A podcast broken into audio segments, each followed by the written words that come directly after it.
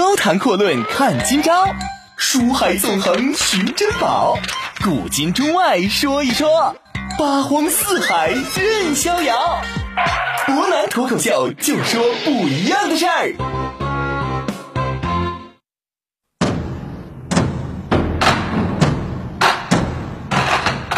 听众朋友，大家好，欢迎您收听今天的博南脱口秀。那么今天呢，我们将继续讲述商鞅的故事。我们来说一说商鞅这位人物在历史上到底是怎么落幕的，要看一看我们后世人到底应该怎么评价商鞅这个人。有句老话说的很好，叫做“不是不报，时候没到”。商鞅呢做了这么多，从某种意义上来讲，他确实给秦国带来了直观的变化。那秦国呢，从原来一个西陲之地的边鄙之国，一跃成为了战国一世当中最强大的国家。当然，这个时候得加上“之一”这个字儿。即将崛起的赵国，老而未弱的魏国，实际上都是当时的强国，包括正在酝酿变法的齐国。但是此时此刻的秦国已然跟其他国家有着本质上的不同。它从根本上颠覆了作为一个分封制国家遗老的这样一种整体的情况，而让所有的权力都集中到国家机器上层，尤其是无限制的放大了国君个人的权利。对于商鞅来讲，他之前所做的一切是非常成功的，但是商鞅的时代并没有能够持续多久，很快呢，他的时间就要到了，因为他失去了他存在的意义。我们说商鞅昨天提到了，他之所以能够到处怼人，而且每次都能怼赢了，还没有人敢怼他，原因就在于他身后的这个君主是秦孝公。秦孝公二十四年，孝公逝世，他的儿子秦惠王上台。秦惠王曾经犯过事儿，而且正是张鞅啊处理了他的老师，把太子父的鼻子全都给割掉了。从这个角度来说，全国上下的旧贵族势力基本上被商鞅给得罪了个遍。此时此刻的旧贵族几乎是同仇敌忾，大家集结起来都想把商鞅给彻底弄死。我们先说一下结果。新的秦王上台之后，很快呢就布置了全国性质的通缉令。商鞅没有办法，只能开始逃亡。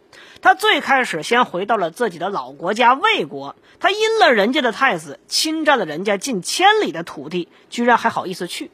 我们说魏惠王显然恨死了他，不给他盖这个千丈的盖章，拒绝他进入国境。实际上，以魏惠王的意思来说，没把你当场干掉，已经是很给你面子了。于是商鞅只能是再次往回逃。结果他就算逃进了秦国的境内，由于自己当年设置的法律规定没有文件，用今天的通俗一点话来讲，就是没有身份证，你是不能进入去住店的。于是他亡命天涯之路，结果。被自己当年所制定的政策给限制的死死的，万般无奈之下，商鞅只能逃往自己的封地商地，然后最终被五马分尸。当然，商鞅的死法呢有不少，那待会儿呢我们再去详细讲一讲，这商鞅为什么会被死？这样一个人呢，很多人认为他是有很多需要去讨论的一个话题。我们承认商鞅是一个有才华的人、有主张的人、有执行力的人，但是商鞅也不可否认，他做很多事儿非常绝，绝到很多人认为这样的人一旦长时间得政之后，会给整个国家带来天翻地覆的变化。而这种天翻地覆，显然并不是大多数人所要希望看到的。其实，首先呢，我们先可以讨论一下商鞅变法为什么会成功。首先要承认，商鞅变法之后，秦国后边的历代君主虽然说在位时间有长有短，但是毫无疑问，没有一位君主是一个孬种，基本上不是明君，最起码也不会太差一点。而商鞅啊，他之所以变法跟同时代的其他人，魏国的李悝变法也在魏国取得了很大成效，帮助魏国成为战国初期最强国。但是在吴起之后呢？魏国很快也开始走向衰落，楚国在吴起的带领之下，也逐渐的搞起了变法，但也是短时间之内使得国内有了有限的提升。而随着时间的流逝，变法效果越来越微弱。唯独商鞅变法，我们说，就算商鞅死后，这变法也跟嚼了炫迈一样，根本停不下来。有人认为。这是因为商鞅变法坚决，李悝变法不坚决。也有后世人认为，那是因为商鞅变法呢敢于得罪人，李悝变法他不敢得罪大贵族，一直在既得利益圈的周围绕。比如说，商鞅和李悝最大的区别在于什么？两个人也确实都提到了要废除封建的世袭制度，但是从根本上来讲，只有商鞅坚定的执行了一个后边的后续政策，比如说两种变法也都强调了土地是可以私有云游买卖，但是也只有秦国的商鞅变法真正做到了耕者而有其田。再比如说，两个人都在军事改革上面使了很大的劲。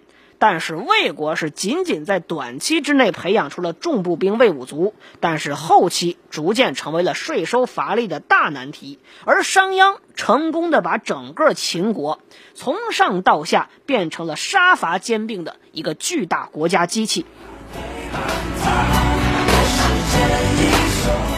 当然呢，我们说从这个角度出发，商鞅变法已经不简简单单是商鞅个人时代的问题。为什么伯南刚才提到是商鞅的时代结束了？我们只是提商鞅这个人的时代确实已经过去了，但是商鞅变法的时代，从秦孝公这个时代，这把火就开始烧，一直烧到了秦始皇啊。我们说始皇帝嬴政时代，依然能够在很大程度上看到商鞅变法。带给秦国的这么多好处和优点，我们说商鞅变法确实在国家层面上是旷古烁今啊，或者说应该说在秦国之前是从来没有过的一场极其彻底的变法。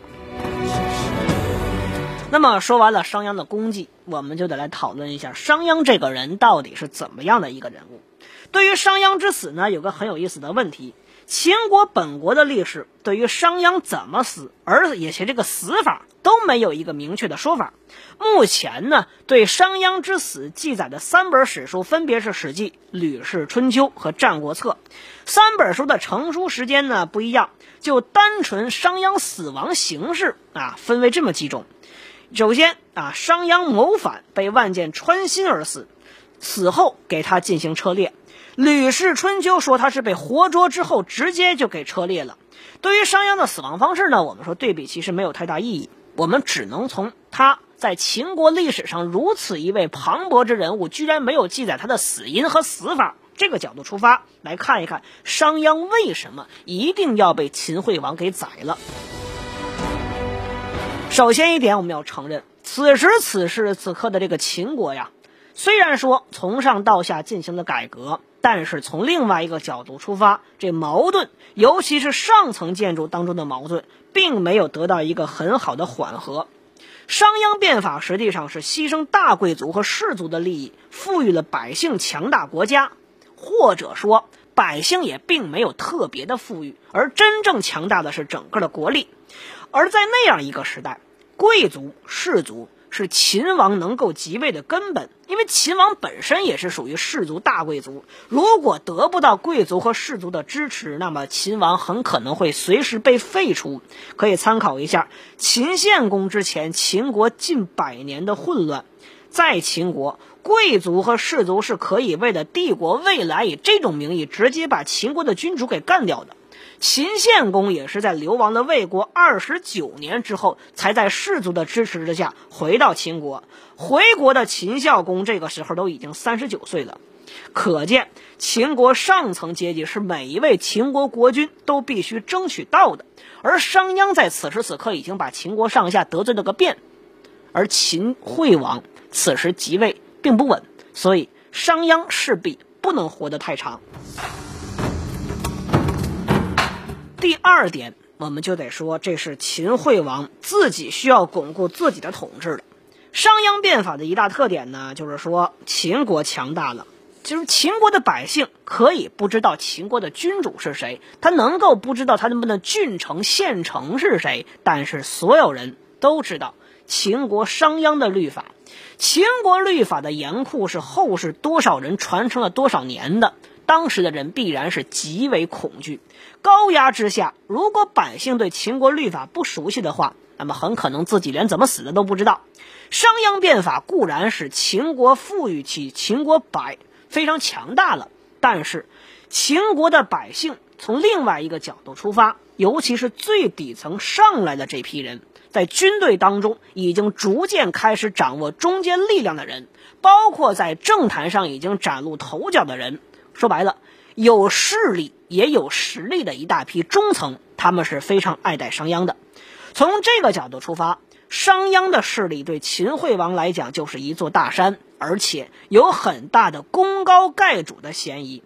当贵族说商鞅确实有谋反嫌疑的时候，秦惠王显然要借助贵族之手除掉商鞅，而所谓嫌疑，必然也就是一个莫须有的借口而已了。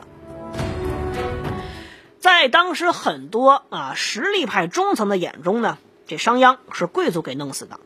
秦惠王稳定了君位之后，还把旧贵族给彻底诛杀殆尽。我们说这叫帝王术数。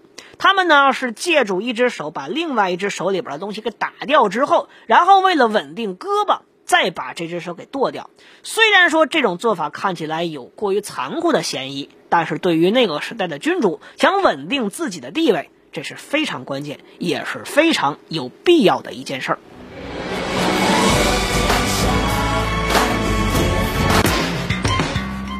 高谈阔论看今朝，书海纵横寻珍宝，古今中外说一说，八荒四海任逍遥。博南脱口秀就说不一样的事儿。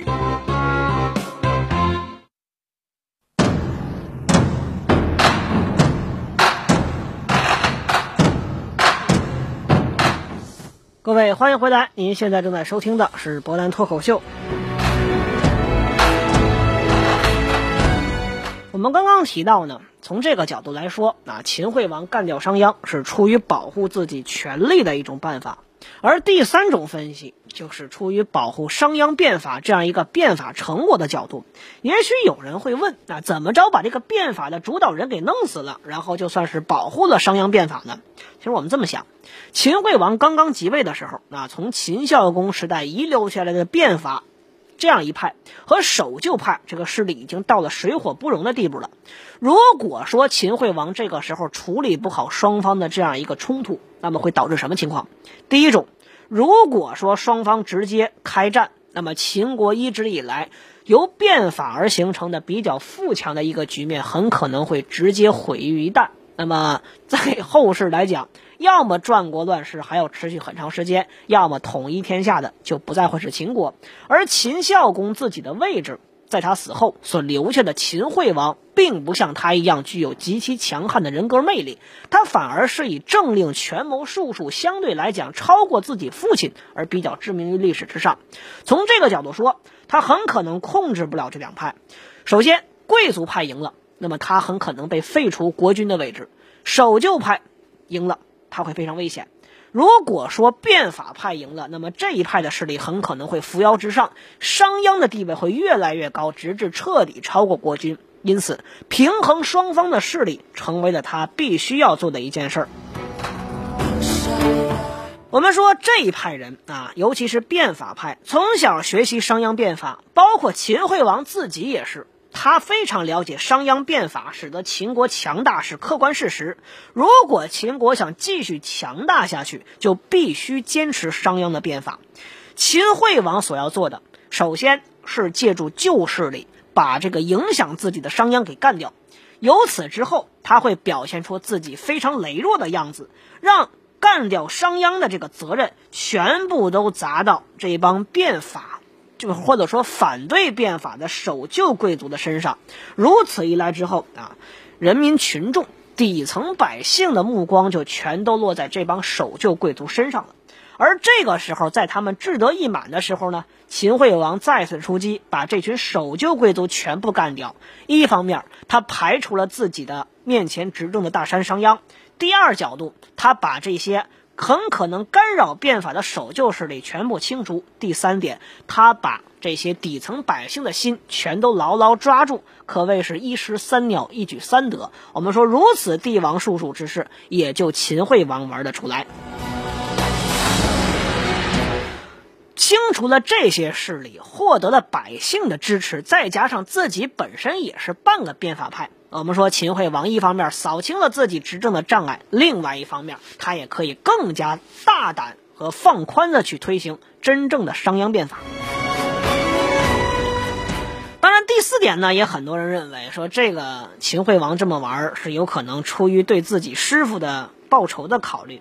当然，我们说。这个角度，不难个人认为呢，其实并不是太大啊。对于秦惠王这样一个在历史上留下威名的秦王来说，报仇有可能，但只不过是顺带而已，绝对不会单纯的从这个角度出发就想把商鞅给宰了。其实我们说呀，这秦惠王和商鞅之间的关系呢，还有另外一层，商鞅必须死。为什么这么说呢？因为我们要知道商鞅。做的这些事儿，从某个角度来讲，让人觉得非常不舒服，因为在当时确实很多人已经开始举报商鞅，说商鞅在密谋谋反了。当然，举报人到底是谁，不难个人认为很可能是这群守旧贵族。从这个角度出发，不管你齐惠王到底信任又或者不信任商鞅，调查这是必然的事儿。而商鞅呢，直接跑了。我们很多人就会想起来《水浒传》里边的武松和宋江啊，武松杀了西门庆，自己呢到县衙门自首；宋江宰了阎婆惜，只能呢一溜烟跑。但是，商鞅跟武松和宋江最大的区别在于，这两位是你走到哪儿呢都很受欢迎，但商鞅在秦孝公死后就成了真正的上丧家之犬。投魏国，我们说了，没有人愿意搭理你。认为你这么玩根本就不行，你这个人实在是太过于缺乏仁仁义之心啊，没有任何的信仰。另外一方面，你再去回来，他知道自己已经彻底成为了所谓的全民公敌，活着非常难。到底是为什么出现这种情况呢？商鞅在战场之上是背信弃义，这个之前我们就说了，咱们先不多说啊。对，毕竟“兵者诡道也”这句话可以遮掩所有的这种在战场之上所耍的角度。但是，我们今天就从秦国最底层百姓的角度来看一看，他到底是怎么着把最底层的人也给一并得罪了。商鞅留下一本书，可以被很多人认为是法家之作的圣典。什么呢？所谓非常著名的《商君书》，这本书呢，也是很多朝代作为太子储君的人必读教材。其中有二十六篇非常重点的几篇是什么？有这么几篇：修权、立本、弱民、御道、外内、君臣、进士、定分。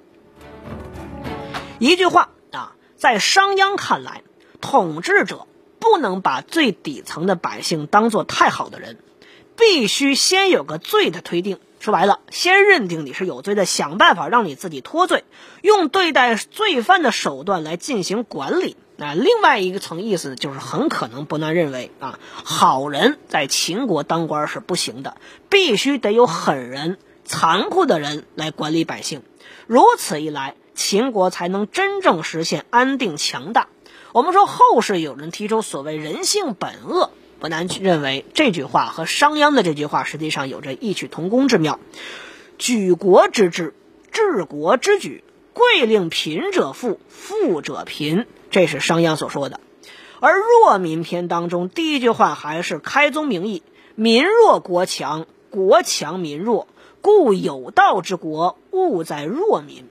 我们之前很多人比较纳闷，说商鞅他的存在导致秦国底层百姓富裕了很多人，很多人爬上来了。这话没错，但是我们要注意，这些人爬上来之后，他们所在的地位就不再简简单单的是平民百姓，他们已经成为权贵阶层的中坚力量了。之前我们提到过，这是变法派，而底层百姓。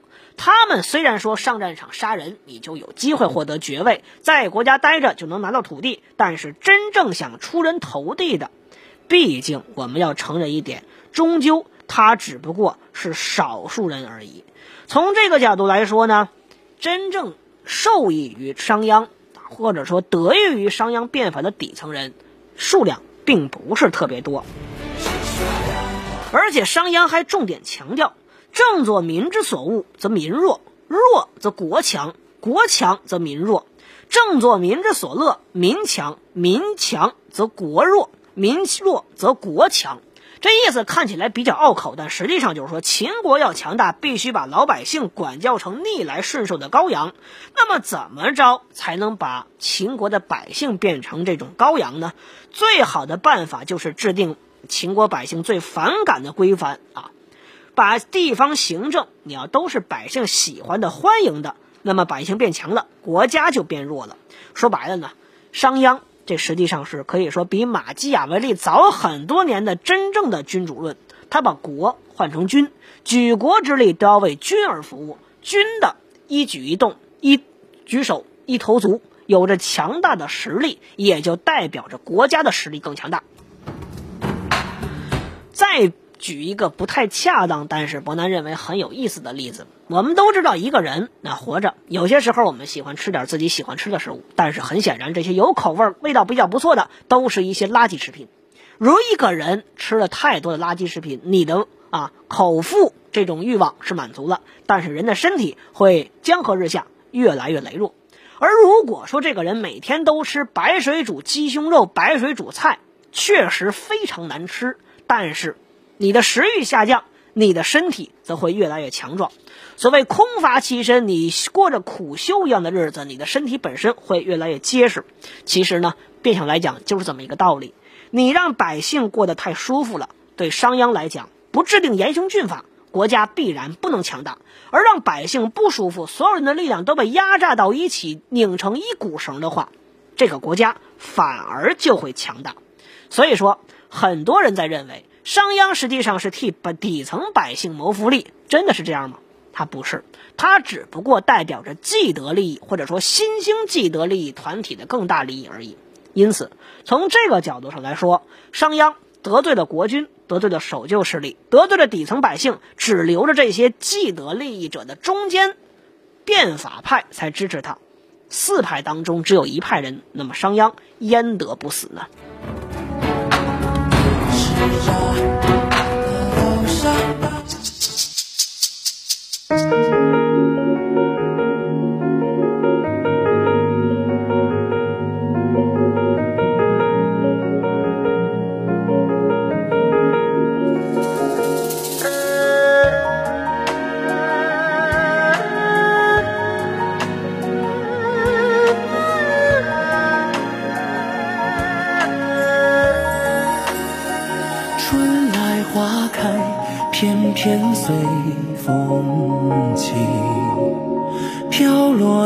红，满地弱水三千里。朝朝暮暮，心念念，都是与你。泪洒满天落红泥，花谢花开，偏偏不由己。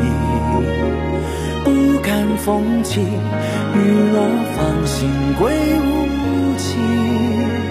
人来人往，路漫漫，长夜孤寂，玲珑红透无人迹。